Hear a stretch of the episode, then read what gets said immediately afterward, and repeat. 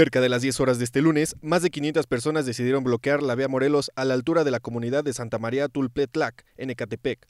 Los inconformes, en su mayoría vecinos de la colonia Santa María Tulpetlac, aseguran que no han recibido el suministro de agua potable desde hace meses y solo son abastecidos a través de pipas, las cuales cobran hasta 1.500 pesos por descarga.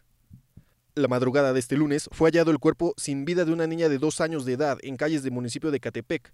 De acuerdo a los reportes policíacos, el cadáver de la menor fue localizado en calle Claveles frente al número 87 Colonia Vista Hermosa. Dentro de los principales sospechosos está el padre de la menor, ya que permanecía bajo su cuidado al momento del deceso. Esta tarde fue hallado sin vida el cuerpo de un hombre dentro de un vehículo que había caído a un canal de aguas negras en Extlalpan, Estado de México. De inmediato personal del rescate urbano arribó al sitio y luego de varias horas de trabajo lograron sacar al vehículo. Sin embargo, al interior se hallaba el cadáver de una persona.